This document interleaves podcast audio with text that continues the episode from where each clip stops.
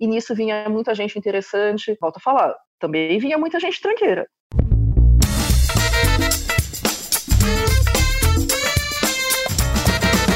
Bem-vindos ao Guarda-Roupa Móvel, um podcast sobre pegar o seu armário e a sua vida e sair por esse mundão fazendo caça ao tesouro com aqueles pedacinhos seus que podem ter se perdido por esse planeta em algum momento do espaço e tempo. Aqui a gente traz histórias de pessoas que fizeram isso, seja por meio de uma mudança de país ou das viagens. Eu sou Erika Minchin, eu sou expatriada também, eu vivo em Portugal desde março de 2018, sou consultora de imagem e estilo, e quem comanda esse espaço aqui 90% do tempo. Hoje eu trouxe mais uma daquelas pessoas que deveria ter o seu próprio podcast, e eu espero que isso se materialize em breve, e que tem tanta história boa de viagem para contar que é muito difícil delimitar em um só podcast, mas eu resolvi tentar mesmo assim. Estou aqui com a dona Valéria Chociai, que no podcast 4 que eu e Gustavo gravamos, foi a pessoa que a gente falou que você vocês precisam acompanhar no Insta, porque o Insta dela é maravilhoso. Só que o que, que aconteceu? Gravamos o podcast, sei lá, num domingo de manhã. No domingo à tarde eu abro o Instagram e a Valéria fala: esse Insta foi desativado.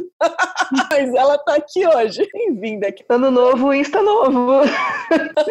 Quantos Instas você tem, Valéria? Agora, um. Mas esse já é o quarto. Porque eu já não tava mais cabendo dentro daquele Insta da, da Fui Fui. Ele estava pequeno para tudo que eu queria hum, contar, compartilhar. E aí eu podia mudar o foco dentro daquele perfil mesmo, eu podia começar um outro. E para mim fez mais sentido começar um outro. E assumi usar meu nome pela primeira vez, né? Porque eu sempre fiquei criando é, nomezinhos diferentes e fofinhos. Então eu comecei, o primeiro foi o I Love Maria Mole, que é da minha cachorra, né? Então eu compartilhava mais coisas do meu dia a dia, os meus desabafos. Aí quando eu comecei a trabalhar com essa coisa de roteiro de viagem, eu criei o Fui e Fui. Aí eu desisti de fazer roteiro de viagem profissionalmente, porque eu desisti de falar para as pessoas o que elas tinham que fazer. Eu acho que as pessoas têm que descobrir mesmo esse caminho por elas próprias. Eu posso dizer o que foi legal para mim, é, o que eu recomendo em determinada situação, mas, tipo, falar o que você tem que fazer, tipo, não. Quer dizer, de vez em quando eu ainda falo, tipo, Érica, você tem que comer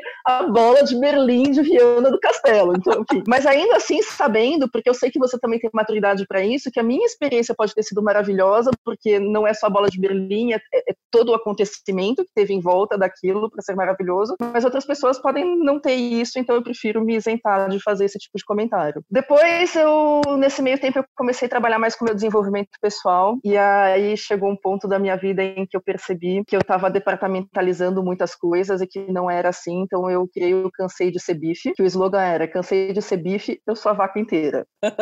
Maravilhoso maravilhoso. Só que aí também eu estava falando só do desenvolvimento pessoal e não é isso, assim. A Valéria realmente ela é a vaca inteira, então eu resolvi assumir isso e, e colocar o Valéria Social no ar, que é onde eu vou falar da minha vida pessoal, do que eu acredito em termos de viagem, em termos de conduta de vida, com a questão do slow life, do minimalismo e de outras coisas que com o tempo de repente venham a fazer sentido para mim, como veio acontecendo nesses últimos anos, né? Então não ter que abrir um, um espaço para falar sobre cada coisa, fica tudo num, num lugar só. Tá tudo bem, se as pessoas não entenderem, tudo bem também, mas é isso que meu coração tá mandando. Muito bem. Acho que quem tá ouvindo já teve uma boa ideia do porquê Valéria está aqui hoje. Mas, Valéria, pergunta clássica deste podcast: qual é a coisa mais importante que quem tá ouvindo a gente agora tem que saber sobre você, além de que você cansou de ser bife? Eu acho, deixa eu ver, que eu gosto de azeitona com leite condensado. Não, essa não é a coisa mais importante. Isso... Eu tinha esquecido da azeitona com leite condensado. A Valéria tem um gosto peculiar. Não, eu acho que eu não gosto mais disso, tá? Faz muito tempo que eu não como, mas tiveram uns bons 10 anos da minha vida que, que eu realmente gostava de azeitona com leite condensado. Mas eu acho que é, é o fato de eu ser gulosa, isso é o mais importante para saber a meu respeito. E gulosa com tudo, assim, sabe? Tipo, não é só com comida, é com experiência, é com o que eu decido fazer no momento, assim, eu, eu vou com tudo. Tem essa de ficar fazendo dieta na vida, não. Eu acho que eu vou acabar mudando em algum momento ou criar uma editoria aqui dentro do guarda-roupa móvel. O nome, porque só as sagitarianas Já a terceira ou quarta que vem com uma história similar. E bom, eu aqui, sagitarianíssima, pouco me reconheço, né? Dizem que as pessoas vão se atraindo, a gente foi se achando pelo mundo, né? Você falou do negócio que você é gulosa não só com comida e tal, mas sabe o que eu me lembro? Que foi uma das coisas que fez com que a gente mais gostasse de você, porque eu lembro que você escreveu, acho que um texto no site de uma amiga sua, e a gente viu, eu vi o link, aí depois eu mandei pro Gustavo e a gente achou super legal que tinha alguma coisa que quando você viaja, você escolhe a comida antes, ou que você tomava café duas vezes no mesmo dia, porque cada padaria tinha um negócio diferente, e eu achei aquilo muito maravilhoso de viver as experiências que são importantes para você. Já tomei três. É, e assim, eu na verdade eu, eu dou um tema para cada uma das minhas viagens e sempre tem a ver com comida. Então, por exemplo, eu fui para a Suíça e para a Bélgica. Na Suíça foi em busca do chocolate perfeito, na Bélgica foi em busca da cerveja perfeita. Aí na França, como eu ia ficar mais tempo, eu fiquei um mês, eu resolvi dar dois títulos, que era de novo em busca do chocolate perfeito e em busca do croissant perfeito. Agora eu vou para Berlim e aí também provavelmente Berlim, mentira, eu vou para Munique, para Então de novo eu estou pensando em dois temas, que é em busca da, do salsichão perfeito e em busca do apfelstrudel perfeito. então, gente. Eu não tenho tipo... maturidade pro tema dessa viagem. um, um menino de 12 anos que habita dentro de mim não consegue se controlar. Você já encontrou essas coisas? Teve alguma viagem que você se tema e falou, putz, não, não rolou aqui como eu esperava? Cara, não. Em todas elas foi super bacana. É difícil você dizer, às vezes, de um perfeito, né? Eu vou pegar um exemplo, né? Na França, lá em busca do croissant perfeito. Gente, para mim o croissant perfeito é do Pierre Hermé, sem dúvida nenhuma. Eu voltaria para Paris, tipo, só para isso. Já o chocolate perfeito, para mim os chocolates perfeitos estão na França, não estão nem na, na Bélgica, nem na, na Suíça, mas são três. Não dá para escolher um entre esses três e, tipo, tudo bem. Tiramisu perfeito tem também, é, para Toscana foi em busca do tiramisu perfeito, apesar de não ser uma sobremesa típica da Toscana, mas é Itália, tava afim de tiramisu, pronto, acabou. Também encontrei um perfeito, que foi numa hospedaria que a gente ficou e tal. E se eu não achar um perfeito, se achar três, também tá valendo. Meu, acho até que eu tô no lucro. Mas aí, quando você vai, é assim, ah, vai, em busca do croissant perfeito. Cara, eu tenho que comer todos os croissants possíveis. Então, eu faço uma pesquisa prévia e aí dá nesse caso de você tomar café da manhã três vezes no mesmo dia, porque é, eu fui lá para a região, por exemplo, do, de Montmartre, que não é muito central em Paris, e tinham três padarias lá que tinham croissants que eu precisava provar. Então, você acha que eu vou três vezes para lá só por causa disso? Não, eu vou fazer os três no mesmo dia. E não é que você vai na padaria e você só come o croissant, porque você chega lá, é pra padaria na França, caramba, você quer comer a padaria. Então acaba sendo uma coisa meio over, assim, mas tá valendo. Pelo menos a gente só anda a pé e gasta 7% das calorias adquiridas. Em algum momento elas vão embora. O importante é que vale a pena pra você. Não.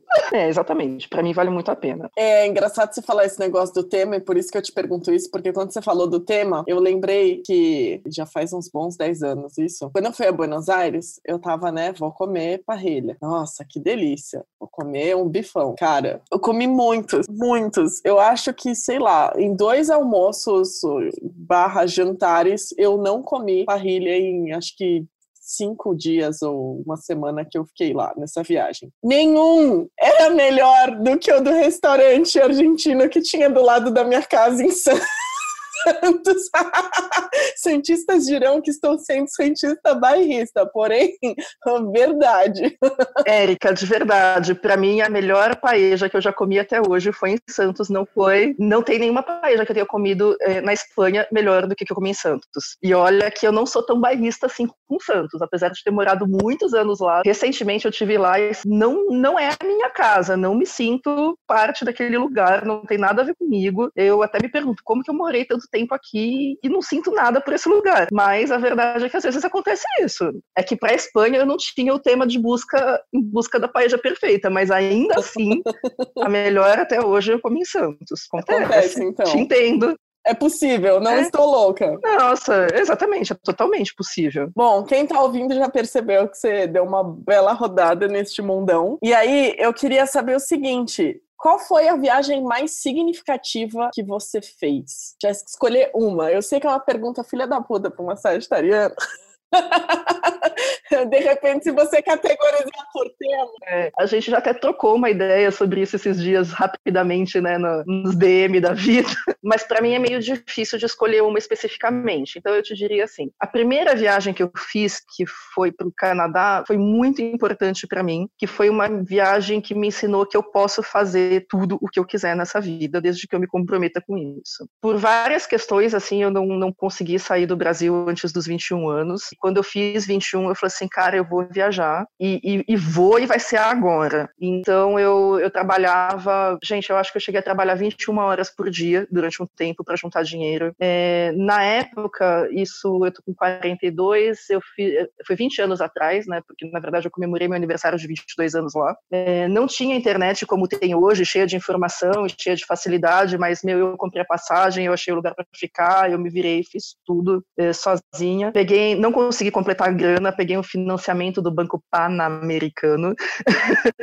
e, porque eu queria ir, eu fui, eu fiquei 45 dias lá e, e foi incrível, vivi coisas absolutamente incríveis lá. É, tanto com relação a estudo, quanto com relação a conhecer pessoas, quanto com relação a eh, lugares que eu visitei, coisas que eu conheci. A única coisa que não rolou foi comer muito bem, porque tipo, a grana era super curta, então essa parte foi bem punk, mas, meu, então essa viagem foi especial por isso. Depois eu trabalhei na Disney e aí eu sou uma maluca por Disney, é um lugar feliz, é um lugar encantado e eu sempre cuspi para cima porque eu falava quando minhas amigas faziam 15 anos e iam para Disney, eu falava assim: "Ai, meu Disney, que idiotice, eu quero ir para Europa". Meu que nada, a Disney é o máximo, se eu puder para Disney todo mês, eu vou todo mês, eu amo. E aí eu vou falar só mais uma então, porque senão tipo, o negócio vai se estender. É, e para mim foi importante ir para a França, especificamente para Paris, porque quando eu cheguei lá eu me encontrei. Falei assim, cara, realmente a cegonha me entregou no lugar errado, eu sou parisiense.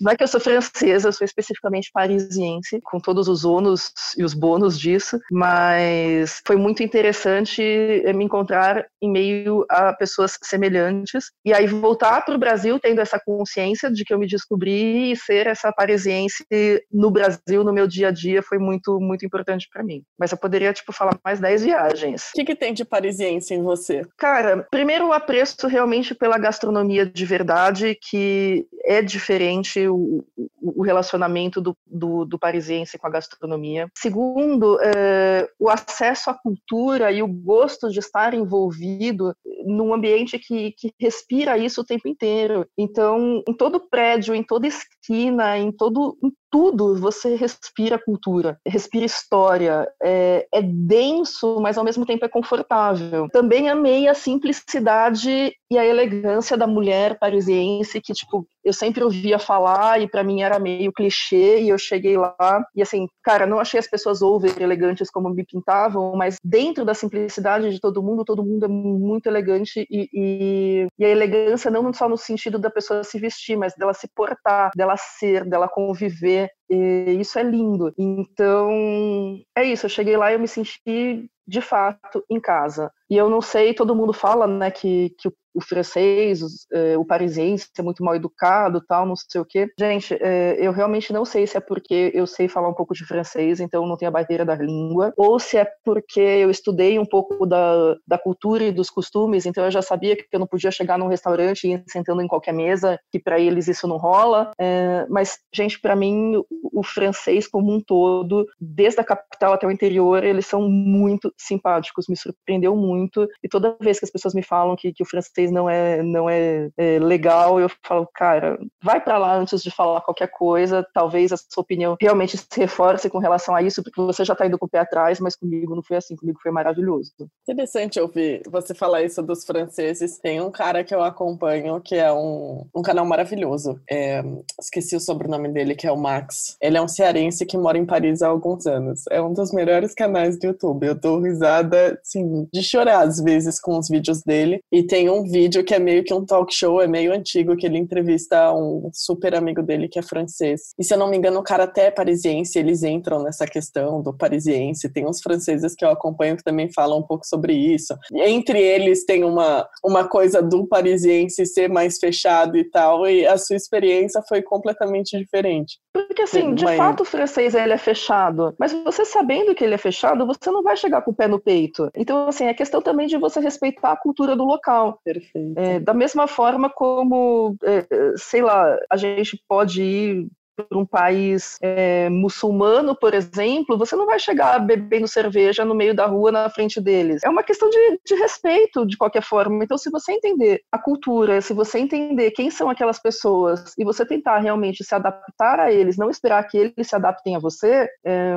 as coisas eu acho que fluem um pouco melhor. Mas, no fundo, no fundo, a gente tem sempre uma arrogância. Eu, eu acho que o brasileiro, ele tem uma certa arrogância já com relação a serviço, né? Porque a gente é muito mimadinho aqui.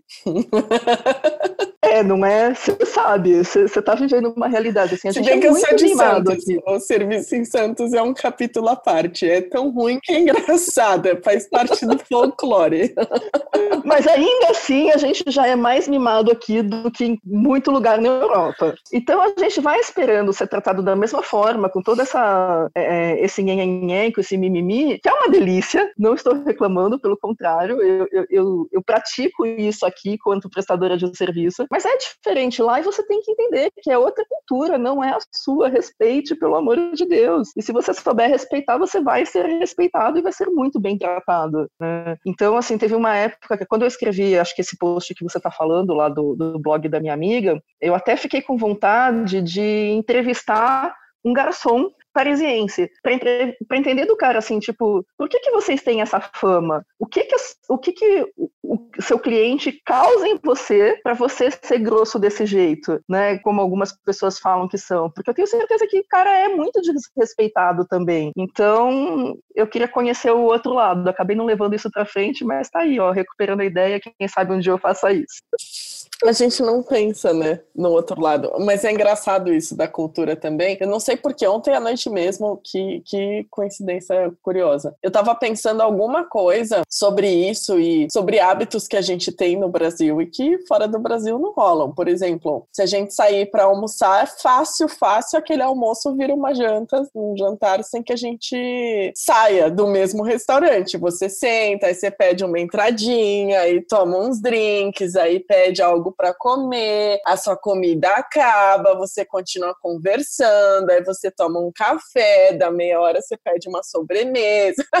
Quando você vê o papo se estendeu, o restaurante tá lá, só esperando você sair. E cara, isso é muito coisa de brasileiro, né? Aqui, por exemplo, até a gente conheceu várias pessoas que trabalhavam em restaurante, que trabalhavam como garçons aqui ou alguma coisa do gênero, e mesmo em outros países. E quem tem experiência com isso sempre fala que é tipo, cara, você vai lá, você pede a comida, você consome, você paga, você vai embora. E até é curioso que tem uma amiga nossa que mora em Nova York, ela fala que é até meio cronometrado, que tem a deixa para chegar e perguntar, não, você quer um drink, a gente já vai fechar a conta, não sei o quê. Cara, brasileiro não faz isso.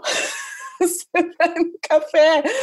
E é uma coisa que pra gente é tão natural que, num primeiro momento, pensar sobre isso é bizarro, mas é o que você falou, a gente é mimado. A gente é super mimado. Tá tudo bem, porque é a nossa cultura, entendeu? A única coisa que não vai estar tá bem é se você for para outros lugares esperando por isso. Sim. É, uma outra coisa que para a gente chama muita atenção, vou pegar a Itália principalmente, que eu acho que é o lugar que mais me pegou nisso. Não adianta você ir com pressa para um restaurante, porque, olha, o restaurante que eu trabalhava aqui no Brasil, a gente era uma equipe de 10 pessoas de atendimento e 14 pessoas na cozinha para atender 100 lugares. Uau. Você vai para a Itália, você tem um restaurante de 60 lugares que eu já fui, que tem duas pessoas trabalhando. É uma na cozinha e uma no atendimento. E é isso, e tá tudo bem. E é o tempo inteiro. Então, assim, as coisas são familiares mesmo e você vai ter que respeitar o tempo deles. E isso é o normal deles. Então, se você tá com pressa, porque você tem que ir para outro lugar, tal, nem para. Nem para, porque não vai rolar. A pessoa, ela vai sentar para jantar, se for o horário de janta dela, enquanto você tá lá, e você vai ter que ficar esperando ela terminar de jantar. Porque ela tem o direito de jantar e ela vai fazer isso. Então, é, é realmente muito diferente. Por exemplo, você vê lá o mesmo cara que, nossa, isso me aconteceu em Chamonix, na França. Eu cheguei num hotel, um hotel que devia ter pelo menos uns 100 quartos. E o cara que me recepcionou, ele tava tirando o pedido e tava fazendo comida no restaurante, porque era noite.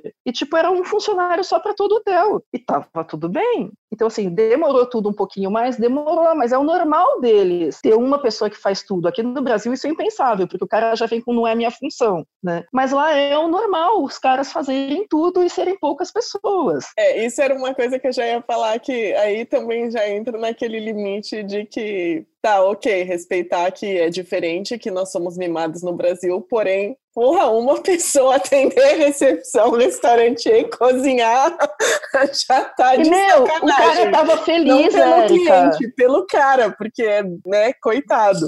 Não, mas é que tá, a gente pensa coitado porque a gente tá dentro dessa, desse costume, mas o cara tava completamente feliz e você via que ele tava confortável fazendo aquilo. Pra ele, ele não tava fazendo nada mais do que o que ele tinha que fazer.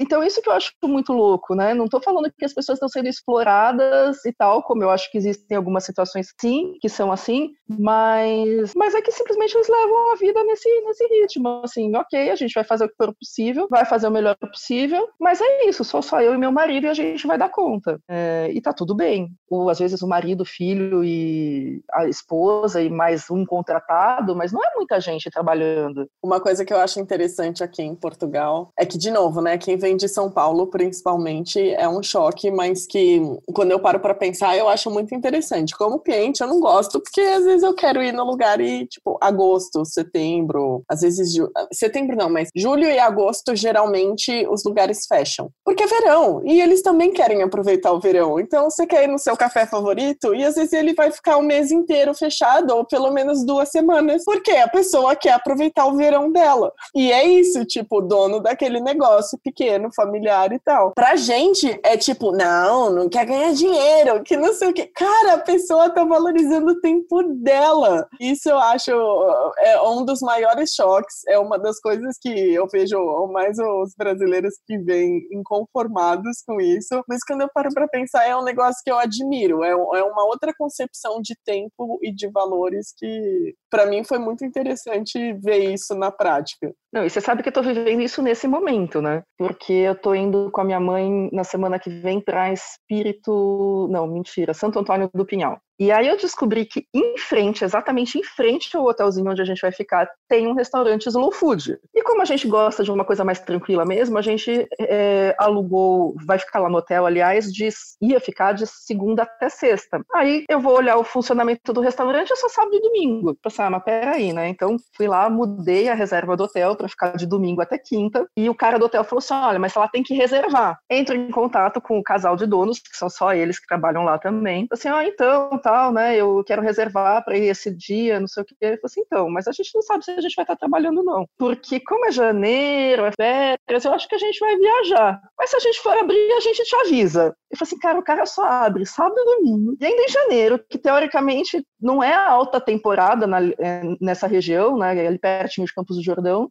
mas ainda assim é férias, então pelo menos média temporada é o cara não vai abrir, ele vai viajar e vai curtir a vida. E ao mesmo tempo que eu falei assim, cara, eu não acredito que eu vou deixar de comer nesse restaurante que eu queria, por outro lado eu fico super feliz. Olha o cara valorizando o tempo dele, fazendo exatamente o que eu tô pregando para eu fazer com a minha, mas não tenho coragem de bancar. Então é, tem um lado cliente que é frustrante, mas quando você olha pro lado do ser humano, putz, tira o chapéu. É, eu como profissional, como alguém que tem empresa aqui, para mim isso é impensável. Não, eu vou ver aí, se eu tiver afim, eu te atendo como pessoa tipo, cara, ídolo.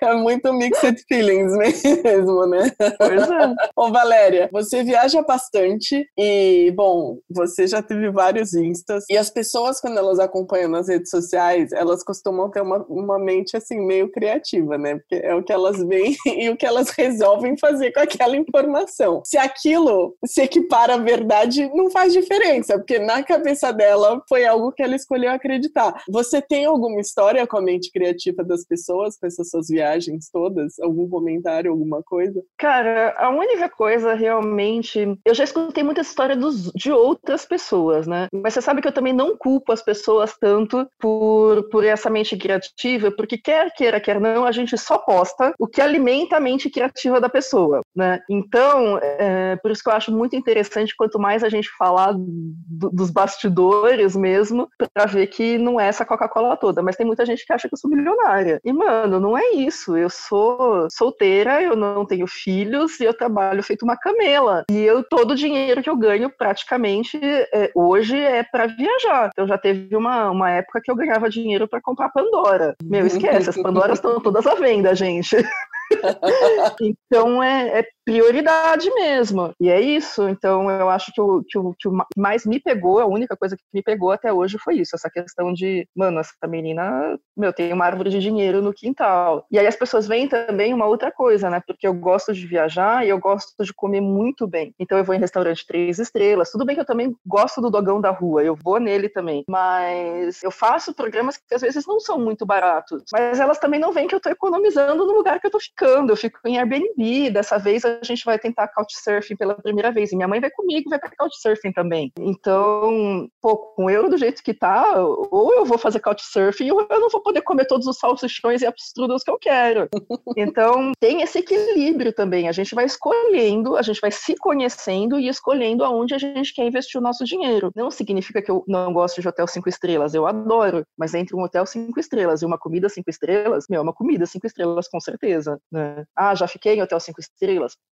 Já, porque naquele momento foi importante para mim. Por exemplo, quando eu fui para Lake Louise, eu queria ficar no Fairmont que tem ali em Lake Louise. Faz parte da experiência completa. E então, tudo bem. Aí eu fui tirando de vários outros lugares da viagem, ou economizando mais durante o meu dia a dia aqui para poder fazer essa experiência. Então é questão também de se conhecer, né? E, e saber aonde que, que o seu calo aperta mais. Eu conheço gente que não gosta de viajar, que tipo, meu, já viajou e fala, cara, não gosto, não é para mim, eu prefiro ficar aqui e ter um apartamento de três andares e tá tudo bem, né? Não é meu caso. Longe não é de meu você. caso também. Definitivamente não é o meu caso. não. Eu até entendo que, puta, tem que arrumar mala, e pega trânsito, dependendo de onde você mora, você tem que viajar até o aeroporto, aí depois você começa a sua viagem, e aí tem hotel, tem não sei o quê, tem... Mas, cara, para mim é isso, assim. Prioridades é, é, se conhecer. Mas eu acho muito legal você falar sobre isso. Isso tem, tem sido um tema recorrente aqui, acho que até porque tem sido um tema recorrente na minha cabeça, de pensar, meu, mas eu quero fazer essa viagem para quê, exatamente? O que, que eu espero tirar desse lugar? Porque às vezes um passeio não é tão legal e o outro é. Você vai lá naquele passeio que todo mundo falou que você tinha que fazer, ou porque você quer postar, ou alguma coisa do gênero, e você volta para casa e tira o quê daquilo, né? Então, acho que esse negócio das prioridades é muito legal. Você falou do negócio do Hotel Cinco Estrelas, mas eh, também tem muito a ver, né? Isso do, dos restaurantes e da parte de hotelaria com a sua experiência profissional. Você é da área, então também passa por aí, né? É, quer queira, quer não, eu dei a sorte de ser da área de uma coisa que eu realmente amo de paixão, né? Então tem, até minha mãe fala, né? Assim, tem coisas que, que, não, que ela acha que eu não estou fazendo porque eu gosto, mas porque eu preciso, né? Então eu preciso conhecer essas experiências de restaurantes é, de um padrão mais elevado. Tá, preciso, mas o preciso tá bem abaixo do eu quero. porque eu tenho muito gosto com isso. Nesse caso, eu acho que a gente faz, a gente vai entrar de novo nessa questão do privilégio, né? Que a gente sempre conversa bastante. Mas a gente é muito privilegiado, muito. Sim, é, reconhecer isso eu acho que é super importante também. Né?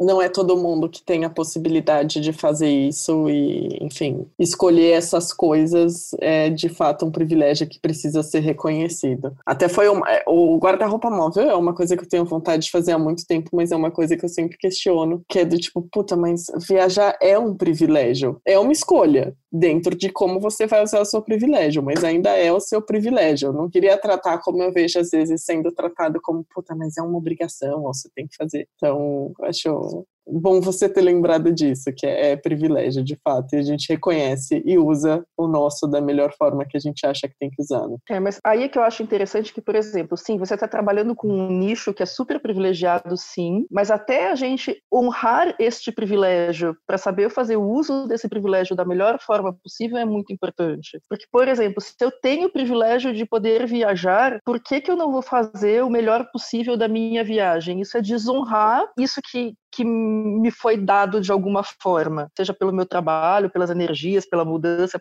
não importa pelo que, né? Mas isso me foi dado, isso me foi garantido é, nesse momento. Então, para mim é muito importante fazer da melhor maneira possível e tirar o melhor dessa, dessa experiência. Agora, você falou uma coisa também que eu acho que é interessante, né? Ultimamente, eu sinto que as pessoas estão se sentindo obrigadas a viajar, porque se elas não viajarem, elas não, não são gente, elas não fazem parte da caixinha. E, e aí, quando eu estava fazendo essa questão do roteiro, tinha gente que vinha para mim e falava: Mas eu não sei para onde que eu tenho que viajar. Como assim para onde você tem que viajar? Para onde você quer viajar? Eu falei assim, cara, eu quero ir para Disney, mas é que assim, todo mundo me fala da Europa, de novo, pensamento que eu já tive lá atrás, né, quando eu era adolescente, que as pessoas têm ainda como adultas, porque sentem a pressão de colocar um monte de, de carimbinho num passaporte da sociedade e não no seu próprio passaporte. É muito triste, eu ficava chocada com essas coisas. Mas aí volto, né? Como a gente tem o privilégio de ter uma voz, de ter uma experiência, de ter um,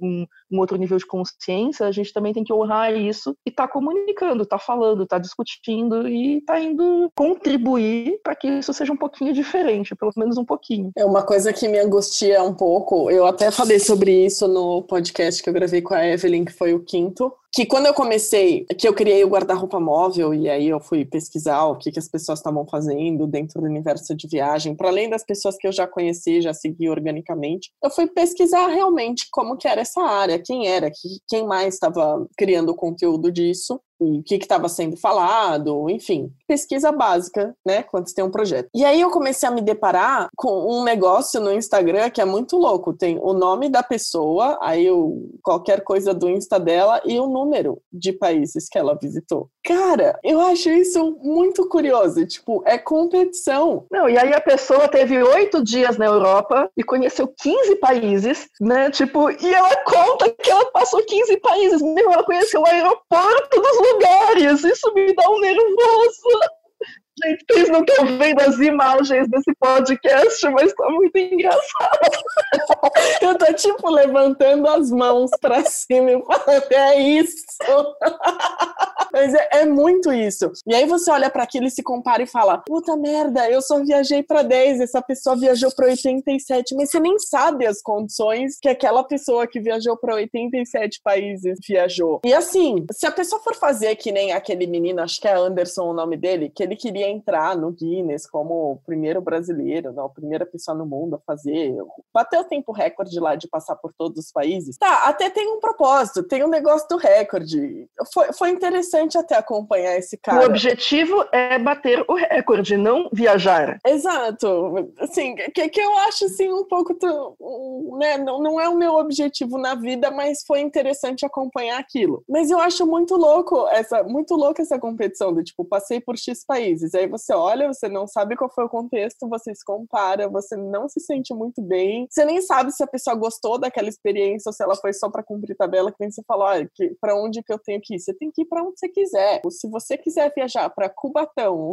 ou para Londres, tem que ser o que faz sentido para você, né? E a gente esquece de pensar nisso. É complicado. Mas eu lembro, inclusive, de acompanhar, eu não lembro em que país ele estava, mas ele saiu à noite lá para comer um lanche. E só tinha homem na praça comendo um lanche, porque mulher não podia ir comer um lanche na praça daquele lugar que ele estava. Tipo, né? De novo a gente volta para a questão dos privilégios. É muito Exato. louco pensar nisso. É, é, é bizarro, é. Enfim. Mas eu, eu fico um pouco incomodada com essa história de não, você tem que ir para algum lugar ou alguma coisa. Se não for uma pessoa tipo a Valéria, com quem eu me identifico muito, me falando isso, provavelmente se alguém me falar que eu tenho que fazer alguma coisa, a minha vontade de fazer aquilo já começa a cair um pouquinho. Será que é de sagitariano isso? A gente até pretende fazer alguma coisa, mas se alguém fala que você tem que, você não quer fazer de bica. É, é, complicado. É uma coisa que eu tenho trabalhado dentro de mim, inclusive, mas não gosto de regras. Meu trabalho, inclusive, é baseado na minha versão a regras. Então, é, é complicado. Você já fez intercâmbio? Você foi para o Canadá fazer intercâmbio, né? Então, eu fui. Eu, não, não chegou a ser um esquema efetivamente de intercâmbio, né? Eu fui eu fiquei 45 dias lá, da primeira vez, é que eu já fui quatro vezes para o Canadá. Então, assim, é só um país na lista, tá, gente? Mas, nossa, e eu ainda quero voltar, porque, meu, tipo, o Canadá é do tamanho do Brasil, quase, né, gente? Tem muita coisa para fazer e ainda tem lugares que eu quero passar de novo, porque não, não foi o suficiente, enfim. Mas, nessa primeira viagem que eu fiquei 45 dias, eu fiquei 30 dias estudando em Vancouver e depois 15 dias passeando. É, fiquei numa posada, não, não, não, troquei de casa, com, não fiquei hospedada na casa de ninguém, é, não, tinha, não tinha coragem para fazer isso naquela época. Mas é isso, fui para estudar. E aí fui para estudar inglês, cheguei lá, encontrei uma oportunidade de fazer uma extensão universitária também na, na UBC e estudei um mês de administração de serviços lá também. Então, essa das coisas que eu falo que foi importante também a viagem para mim por isso porque eu tive a oportunidade de, de fazer uma coisa que não estava no meu quadradinho, né, do que estava previsto, tive a oportunidade de trabalhar lá também, é, como extra, final de semana, em bar, mas ainda assim foi muito legal. Essas coisas que vão surgindo no meio do caminho a gente vai abraçando, né? Mas intercâmbio, no, nos esquemas normais de intercâmbio, assim, não, nunca fiz. Então, você sabe que quando eu trabalhei na Disney, eu fiquei lá por quatro meses, aí eu estendi para mais um mês, e se eu quisesse, eu tinha a oportunidade de, de me virar para ficar lá de vez.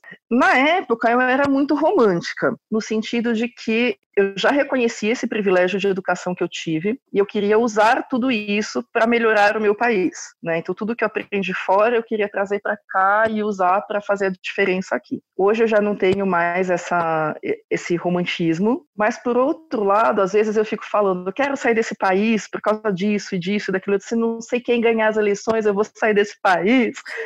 mas no fundo, no fundo, eu acho que eu falo da boca para fora, porque eu realmente gosto de morar aqui. Da mesma forma como eu tenho muito prazer em ir viajar, eu tenho muito prazer em voltar. Eu gosto da cultura, eu gosto, eu sinto muito falta da língua, né, quando eu viajo, principalmente quando eu viajo e não tenho contato com brasileiro. Por mais que me seja confortável falar inglês, eu sinto muita falta de falar português. Então, do fundo do coração, eu realmente não tenho vontade de, de sair daqui. É uma constatação que que me foi surpreendente quando eu cheguei nela, mas é essa a verdade. Tenho vontade assim de viajar mais, de de repente passar um ano viajando por algum projeto, tudo mais, mas me mudar de fato não. Acho que meu lugar é aqui, com as dores e delícias. E com a Maria Mole. Principalmente com a Maria Mole.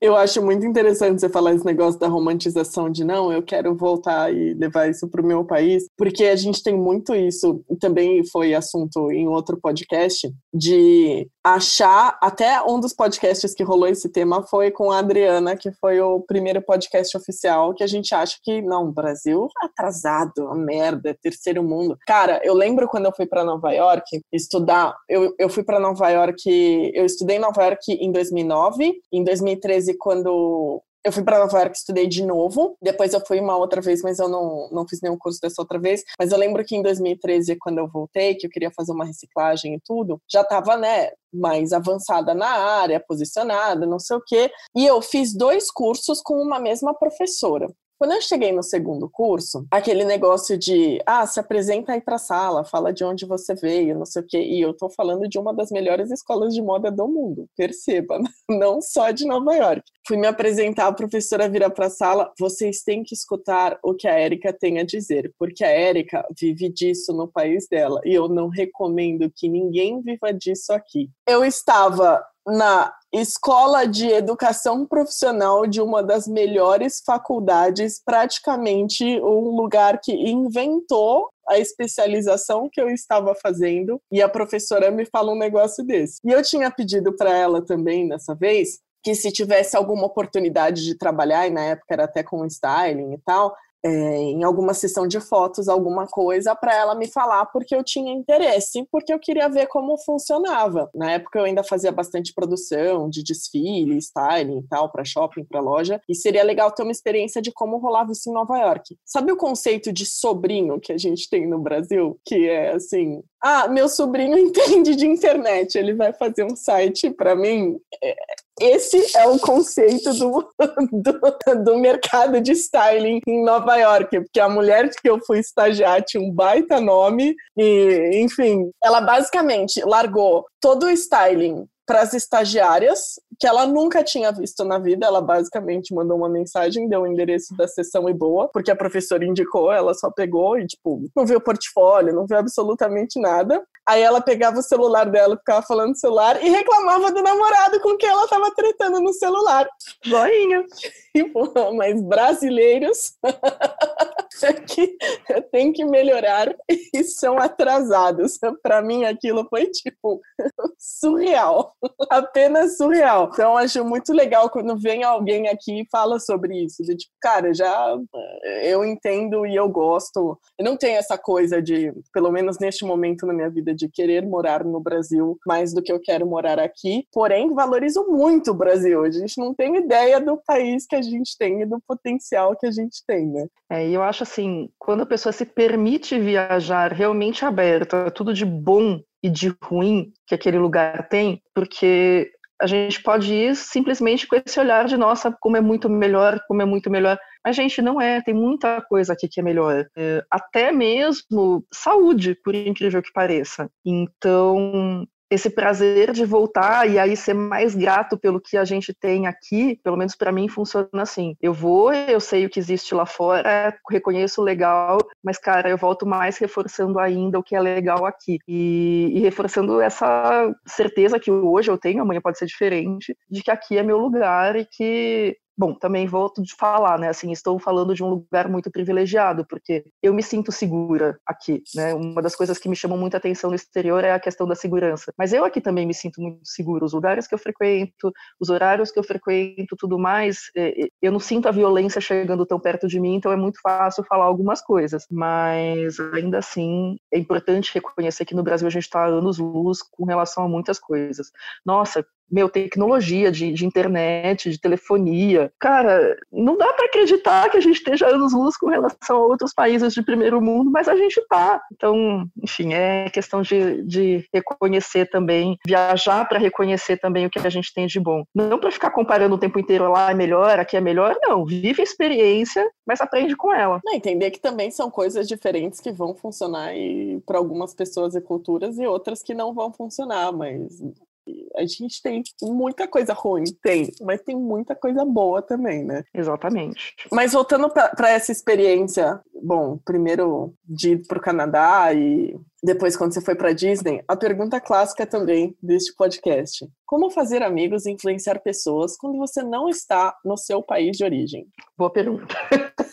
Mas olha, para mim sempre existiu um, um, uma facilidade de fazer amizade com as pessoas antes de ir para os lugares. Então, mesmo nessa época do Canadá, que não existia Facebook, Orkut, existia o ICQ, que a gente conseguia localizar pessoas pela, pela localização né? Então eu entrava no, no ICQ e procurava já gente de, do Canadá e começava a conversar com essas pessoas. E eu mandava uma mensagem dizendo assim: Olha, meu nome é Valéria, eu estou indo aí para fazer isso, isso e isso, queria ter umas amizades locais, blá blá blá. E eu mandava sempre para a mesma quantidade de homens e mulheres. Bom, primeira coisa é que as mulheres não respondem, né? O que eu achava uma coisa muito bizarra, porque, tipo, meu, meninas, vamos ajudar as meninas. E não rolava isso da época. E, por outro lado, os meninos sempre respondiam, tinha aquela parcela que você percebia de cara, que, enfim, só pensava na safadeza, mas, tipo, conheci muitas pessoas legais e que fizeram realmente diferença na, nas minhas experiências dessa forma. Uh, na Disney, especificamente, tinha gente de todo mundo, tava todo mundo aberto, na mesma vibe, então lá foi muito fácil. Então, fora isso, eu não, eu não vivi experiências. Ah, na Espanha também, que eu fui para estudar, né? Mas eu usei a mesma coisa. É, foi a CQ também, de já conhecer pessoas previamente. Quando você está no lugar, é, aí eu volto a falar assim, eu viajava muito sozinha. Mulher sozinha, tem, você chama atenção de duas formas diferentes. Primeiro, dos caras que realmente querem dar em cima para você, de você, mas também de ter muita gente com curiosidade de saber, tipo, o que que você, pessoa corajosa, está fazendo aqui sozinha. Então você precisa ter realmente um feeling para conseguir filtrar o, o, joio do trigo. Mas eu conheci muita gente legal em bar, em café. Eu ia para bar para comer e eu gostava de sentar no balcão para ficar conversando com o bartender e saber mais da cultura, tudo mais. E nisso vinha muita gente interessante. Volto a falar, também vinha muita gente tranqueira. Mas como eu estava aberta ali à, à, experiência e como eu me dava a oportunidade de filtrar, eu conheci muita gente bacana nessas oportunidades também, de bares e, e cafés. E tenho amigos até hoje dessas experiências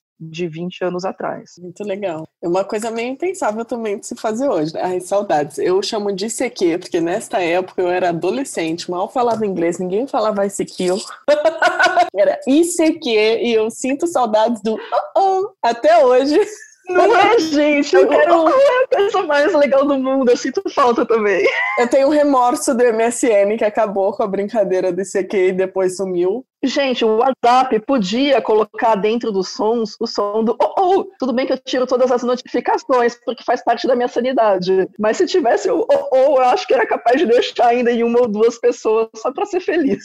Ah, no começo dos, dos smartphones dava pra você baixar, né, barulhinho. Tipo, tinha barulho de SMS e de CQ uma época, mas de notificação você pode colocar, né, nas configurações no celular. Às vezes o, o, negócio que você quer não vai ser a mesma coisa. Aquela florzinha conectando, barulho de trem. Mas são coisas meio impensáveis de se fazer em 2020 num primeiro momento, né? De tipo, ah, eu vou pesquisar alguém daquela cidade e vou mandar uma mensagem falando: Oi, estou indo para aí, quero conhecer gente. Eu jamais pensaria nisso. E tem um post gigante lá no site do Guarda-Roupa Móvel com muitas dicas, e essas foram coisas que não me ocorreram.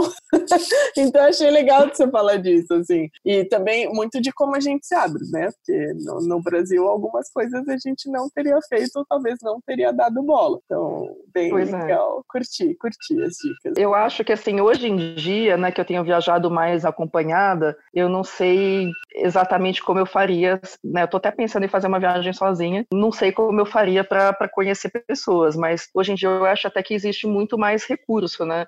Sim. de Instagram, Facebook e N outras coisas que podem te, te ajudar. Até um monte de comunidade que já existe por aí de pessoas que te levam para fazer passeios de graça nas cidades, né? Eu acho que isso facilita. Mas eu achei muito legal a sua dica, porque também é muito um trabalho de se desenvolver, desenvolver a sua cara de pau, sua segurança, né?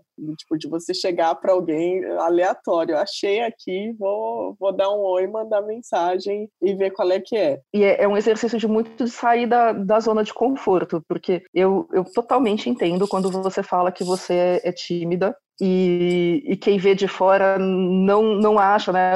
Olha para nossa cara e fala assim, mas como você é tímida? Eu falo assim, cara, eu sei me comportar, eu posso dar uma aula num, num palco falando para mil pessoas, não tem problema. Eu desenvolvi ferramentas para isso. Mas eu, no meu íntimo, sou uma pessoa super tímida. Então, esse exercício realmente de você mandar essa primeira mensagem, fazer esses contatos, para mim é realmente um exercício de sair da minha zona de conforto. Algumas vezes, coisas que eu até deveria fazer no meu dia a dia aqui, não tenho coragem, eu vou acabar fazendo fora, né? Não só isso, como tipo, já pintei o cabelo, por exemplo, que é uma coisa que eu sempre quis fazer. Aqui no Brasil eu não tive coragem, fui fazer fora. E como que você se sentiu? Te deu coragem de voltar para o Brasil e fazer isso em algum momento ou não? Voltou para o Brasil, voltou a cor? É, não, eu voltei pro, eu, eu, eu voltei a cor já durante a viagem mesmo, porque eu percebi que Primeiro que não era tudo isso, a questão do cabelo pintado, né? Tipo, não falou meu coração tanto quanto eu achei que falaria. E segundo, porque, mano, é difícil demais de cuidar. Assim, não, eu gosto da vida simples. E, tipo, cabelo pintado é tudo menos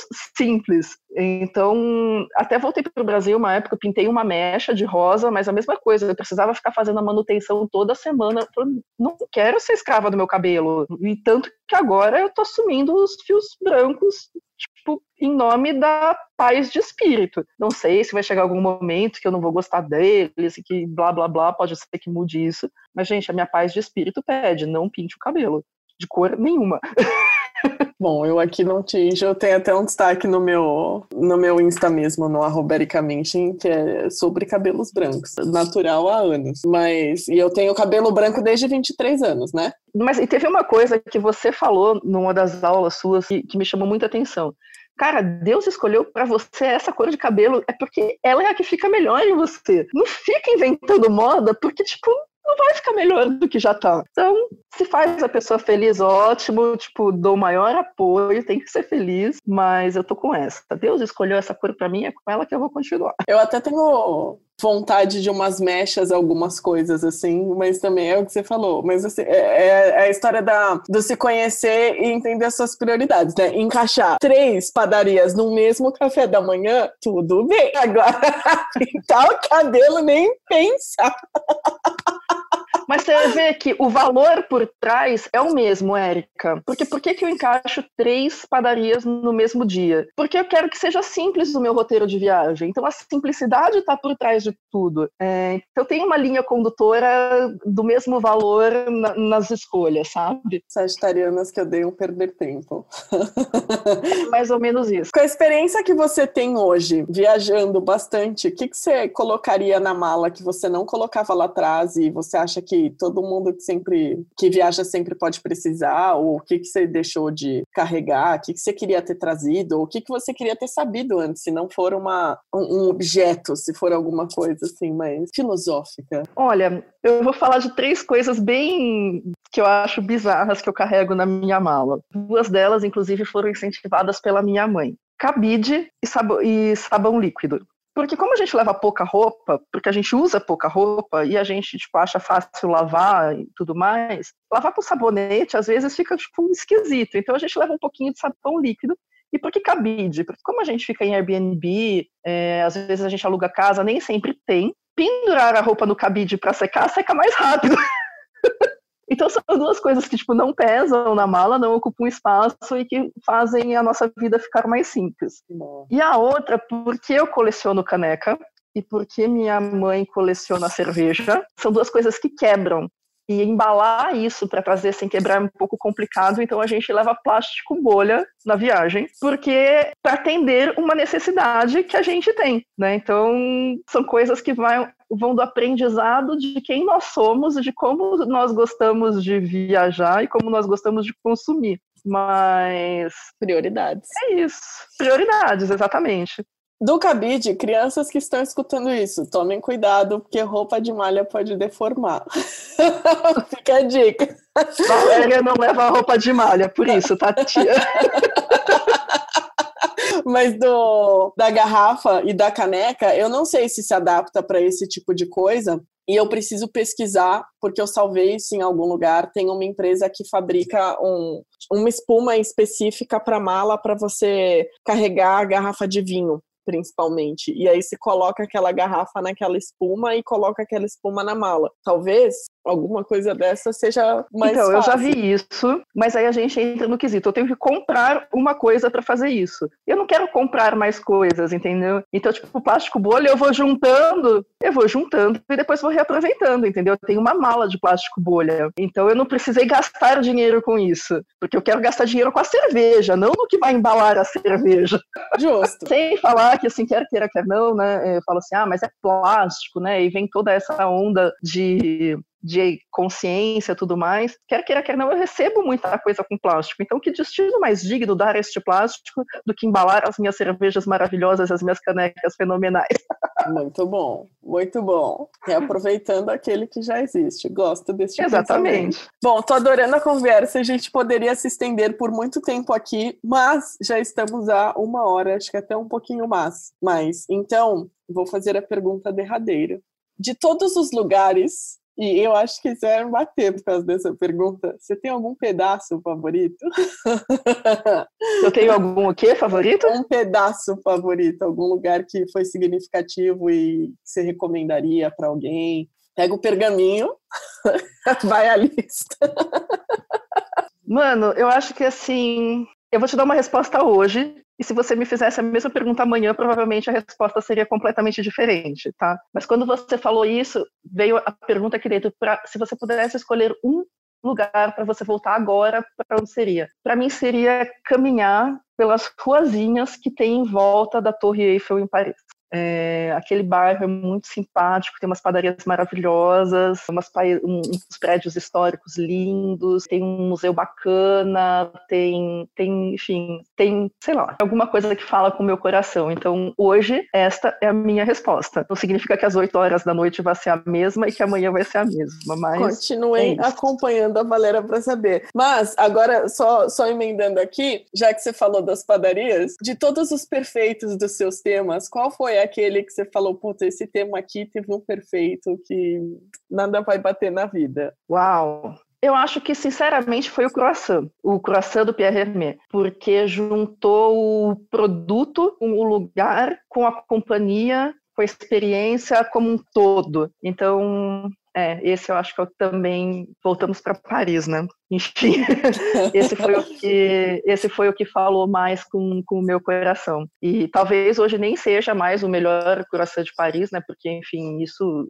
evolui muito, mas é sem dúvida nenhuma o que eu falei, assim, tipo, talvez eu vá fazer uma viagem no final do ano que eu vá ter que fazer uma escala em algum lugar, em Madrid, ou na, em Paris, ou em, em, Lisboa, e eu pensei que eu queria fazer escala em, em Paris para poder ir comer esse, esse croissant de novo. Então, é. Muito bom. Minha mãe tá aqui no, no quarto escutando a conversa e tá me falando, eu também quero! muito bom, muito bom. Adorei. Quem quiser te encontrar, te encontra como, Valéria? Hoje, única e exclusivamente pelo Instagram, valéria.chociai, que está começando a crescer, está começando a criar forma e provavelmente, na verdade, esse ano vai ser só por lá mesmo. Esse é um ano que eu quero levar bem devagar. Falando em devagar, queria te contar uma coisa que pouca gente sabe, mas você sabia que no a gente, eu tenho falado muito sobre slow life, né? E muita gente fala do a slow life, ela nasceu junto com pelo menos foi inspirada pelo slow food, e as pessoas falam do nascimento do slow food de uma forma que elas não dizem o real motivo, que foi por causa da moda. Sabia disso? Ah, é? É. é o slow food ele foi criado, de certa forma, em Roma, é, porque um McDonald's resolveu abrir uma unidade na Piazza de Espanha, que é, assim, o centro histórico de Roma. E aí o Carlo Petrini, muito revoltado, criou o slow food. Mas por que que o Carlo Petrini foi se envolver nessa história? Porque ali na Piazza de Espanha tinha um ateliê do Valentino. E o Valentino ficou putíssimo que as roupas dele estavam. A gente pode falar putíssimo e palavrão nesse podcast agora no final que eu tô perguntando, né? É. Enfim, vamos lá. É, mas ele ficou putíssimo porque as roupas dele, chiquérrimas, maravilhosas, estavam ficando com cheiro de batata frita e Big Mac. E o Petrini foi fazer a cobertura disso como matéria e resolveu dar um tom político para esse McDonald's na, na Piazza de Espanha e aí cresceu o slow food. Então todo mundo esquece de falar da parte do Valentino mas estava lá, a moda no cerne do movimento. Muito bom, não sabia dessa história, não sabia dessa conexão com o Valentino. Se você está escutando, comenta lá no Instagram do Guarda-Roupa Móvel se você sabia dessa história, porque eu não fazia a menor ideia. Adorei saber, obrigada por contar aqui. Bom, então é. acompanhem a Valéria no arroba valeriachociai, lá no Instagram. Eu vou marcar no post também para vocês seguirem. E aí, se tiver, se ela já tiver mudado de Instagram de novo, como talvez ela mude do lugar. preferido, vocês vão ter que fazer uma caça pela Valéria na internet. Faz parte da experiência, né? É, mas é, a ideia dessa vez é que esse seja perene e que se eu for mudando, ele vá mudando junto comigo, mas que todos os meus pedaços estejam ali. Muito não bem. só o pedaço de viagem, não só o pedaço de minimalismo, não só o pedaço de gastronomia, não só o pedaço dos meus desabafos, vai estar tudo no mesmo lugar, a vaca inteira. Muito bom. Muito obrigada, Valéria. Adorei, adorei bater esse papo com você. Valéria também é daquelas pessoas que, assim, eu pensei no guarda-roupa móvel, eu pensei na Valéria. Já estava na lista faz tempo. Esse podcast só não foi um dos primeiros, porque Valéria é uma pessoa realmente muito ocupada. foi muito difícil marcar, mas eu tô super feliz que a gente conseguiu. Adorei. Muito, muito obrigada, Valéria. Eu fico honrada com o convite de verdade, porque, assim, eu te admiro muito muito, admiro muito seu trabalho. É, tem tanta gente falando tanta coisa no mundo hoje em dia e eu sempre fico me questionando é, se vale a pena ser eu mais uma voz ou não. Um pouco de síndrome de impostor aqui, eu sei, mas faz parte também. E então é uma honra estar conversando com você, porque um prazer também, porque eu te admiro não só como profissional, mas como ser humano também. Ai, que linda! Adorei. Obrigada! E com essa eu encerro, gente, que eu vou ali ficar toda derretida. muito, muito obrigada pelo carinho, querida. Muito, muito bom ter você aqui. Tenho certeza que o pessoal que está escutando também esse podcast adorou. Então, agradeço também a você que está aqui com a gente em mais um episódio. E a gente se vê na quinta que vem. Um beijão.